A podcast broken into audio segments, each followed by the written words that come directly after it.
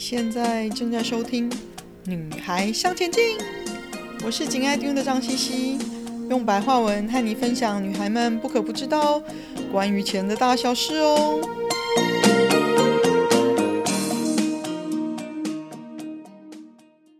大家好，今天是我们第三十五集，如何选择适合自己的投资工具呢？投资工具的种类繁多，各种工具还有不同的用法跟策略。那各位美眉们要了解哦，每个人适合的工具方法或许是不同的哦。哪种工具才适合你的投资个性、习惯，还有你想要的回报，是你必须要先想过的事情哦。我自己通常会从五个方向开始思考。第一个呢，就是你想要多少的报酬率嘞？大家都想要最高的报酬率，但是大家都不愿意冒最高的风险，这是让人百思不解的人性。所以说我为什么一直鼓励大家要做个财务计划？因为你做了财务计划呢，你就知道自己需要多少的报酬率才可以达到自己的目标。只要专注于尽量每年达到这个报酬率就可以了，就不用冒额外的高风险，一直想着说啊，我要赚一倍。所以做财务计划，算出自己需要的目标投资率是很重要的哦。我在我二十六岁的时候就做了计划。那时候呢，我设了一个又高远又实际的退休目标，就是要有三千万的资产，有房有车，没有贷款。我那时候的目标收益率高到我其实自己都不敢想，觉得是 Mission Impossible。但是呢，我知道有开始做理财是绝对强过没有的，有做呢，至少更进一步；没做呢，就只能原地踏步，甚至是退步哦。所以我还是驱使着自己一步一步的向前迈进。我在我一开始学习投资的时候啊，诚实的问过我自己：我最高的风险承受度在哪里呢？当时我给自己的答案是：可以本金赔光，但不能负债。因为我当时还在工作嘛，我的收入可以让我东山再起，所以我什么金融商品都可以做，只有融资融券这些相对杠杆的。嗯，投资行为我一开始没有做，所以当然我可以相对预期，我可以得到比较高的报酬率喽，因为我愿意冒计算过的风险嘛。那另外就是我的计划算出来，我需要啊。另外，你的预期报酬率呢，应该对应到你挑的投资工具本身的风险性质。如果预期想要有较高的报酬率，你就不会去买政府公债嘛。因为基于政府公债本身的性质，就不可能给你这样的报酬率啊。所以挑什么样的投资工具，取决于你想要多少的报酬率。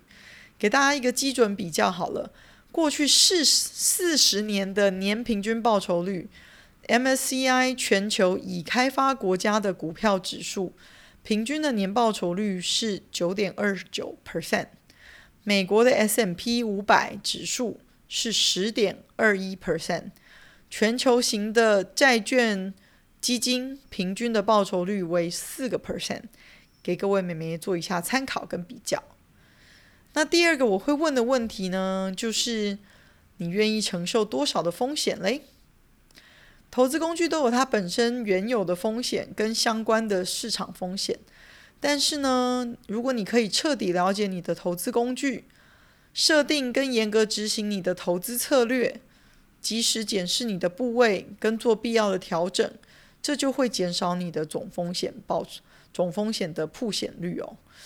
嗯，我用一张图列出几个投资理财工具的大项，也稍微归类出产品大致的风险程度。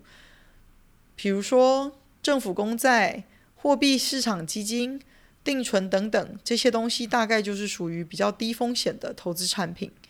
那股票、股票型基金、高收益债或者是高收益债的基金、房地产等等，这些大概就是归类于中度的风险。那衍生性商品、期货、选择权、原物料、另类投资，譬如嗯奢侈品还有艺术品的投资等等，这些就归类于高风险的投资。那每一项呢，都还可以再详细的比较风险高低。但现在只归纳出低、中、高三项，让大家清楚不同产品大概属于何种风险。如果有类似的产品，也知道说它的风险属性大概落在哪里。嗯，大家应该知道，没有投资是完全没有风险的哦。就算你放定存好了啦，也会有银行倒闭付不出来的风险啊。只是这样子风险发生的几率非常的低，而且预先知道会有这样子的风险，我们在选择做定存的银行的时候，也会尽量选择体质较好的银行。而不是只看说哦，哪一家银行可以给你最高的定存利率而已。了解风险不完全是坏事，风险同时也是你的机会哦。所谓的风险溢价，指的就是当你愿意冒额外的风险的时候呢，你可以得到更多额外的报酬。所以重点是啦，你知道风险在哪里，更重要的是你能不能。练习预测发定特发生特定风险的大概几率，你可以依照当下对未来的预期做评估。另外就是评估你自己能不能承受风险，或者是最糟状况的发生。就像我前面说的，我自己可以本金赔光，但是不能负债。可是我本金赔光的几率很大吗？其实并不大。因为我在挑投资商品的时候就有做过一轮的筛选了，我那时候还在工作，我的收入可以让我东山再起，这就是了解我自己能承受多少风险，而且我愿意冒计算过的风险来追求我需要的报酬率哦。第三个我会问的问题呢，就是你想要多主动的去参与投资决策的过程呢？前面我有提过啦。管理自己的钱是自己的责任，虽然话说如此啦，但也可以有不同程度的参与跟掌控嘛。当然，相对的，你想要把原本自己该做的工作请别人做，你就要付出一些代价喽，就是费用喽。依照不同的参与程度，举个例子来说好了，如果你要投资股票，你可以有自己直接投资股票、ETF 或者是嗯、共同基金等等的不同参与度的差别。直接投资股票，相对你需要自己做一定的研究跟筛选喽，才能决定你的直接的投资标的、投资策略跟你的投资预期。那相对的，你如果是选择投资共同基金或者是 ETF，也需要由你去决定大的投资方向，做一些功课去筛选出投资标的，再决定哪一个最适合你。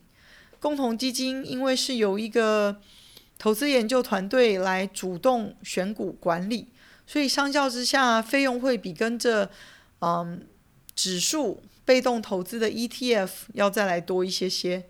但是作为决定投资人，呃，投资决定人，你做的努力跟你所需要的时间就会相对的有所不一样。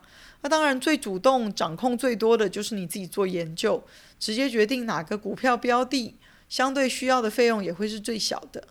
以上举例让你了解，根据你能够付出的时间跟精力来选择适合你的投资工具跟方法。那第四个方向可以思考的呢，就是你有多少的时间来管理你的资产。老实说，我们都有一份正职工作，呃，这个正职工作是让我们养家活口，剩下来的剩余薪水呢，再滚入我们的投资本钱的水池。让我们再投资，继续累积财富。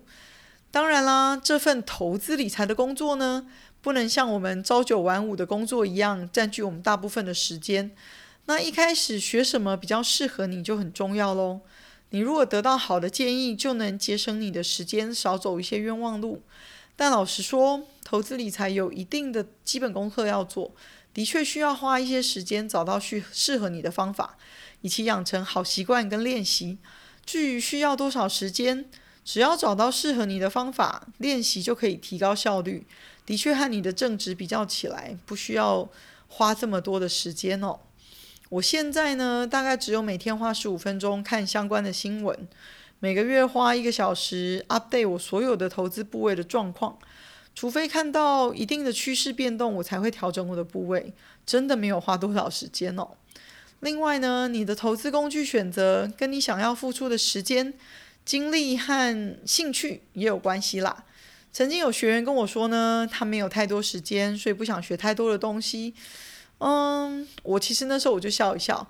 但是在我们上完第一个月的课程，他发现有效率的学习开启了他对投资理财的兴趣，并且了解学习更多不同的方法，让他有更多的选择跟机会成长他的财富。所以在短短的十五个教练小时时数内呢，我们不仅让他学习做了一个可以提早投资的、提早退休的十年计划，我们也学习了基金跟 ETF 投资、股票高股息投资，还有。价值投资的这些方法，跟修正了一些房地产投资的观念，还有技巧。不论你选择哪种学习哪种方法，你还是需要花时间练习，才能确保你的选择跟运用是可以帮助你达到你想要的目标的哦。第五样呢，就是你有多少经验值，以及你需要多少帮助来做投资。有过往投资经验的朋友，是不是可以回头？持一个开放的心态去检视你自己过去的投资，是赚钱还是赔钱居多，还是赚的没有你当初想象的多？诚实找出什么原因导致你赔钱，或者是不如你当初的预期，并且制定出一些可以让自己遵守的规则，以确保自己说不再犯同样的错误。如果没有办法自己厘清，当然也可以找有经验的人帮忙。愿意给你关于投资学习客观意见的人哦。如果自己是没有投资经验的人，需要怎么样的帮助跟学习，才能让你跨出第一步，并且在你刚开始练习的时候，可以随时提问，让你安心的面对各种可能的状况。毕竟市场是一直在变动的嘛，这些都是你可以考量自己是不是有能力，或者是有可以信赖的资源。让你可以放心学习新的投资方法或练习不同类型的投资商品哦。你要不要也来思考一下什么是适合你的投资工具吧？今天的分享就暂时到这里喽，希望有带给你们一些新的发想。听完记得赶快给我们一个评价，有空和你的闺蜜们分享《女孩向前进》哦。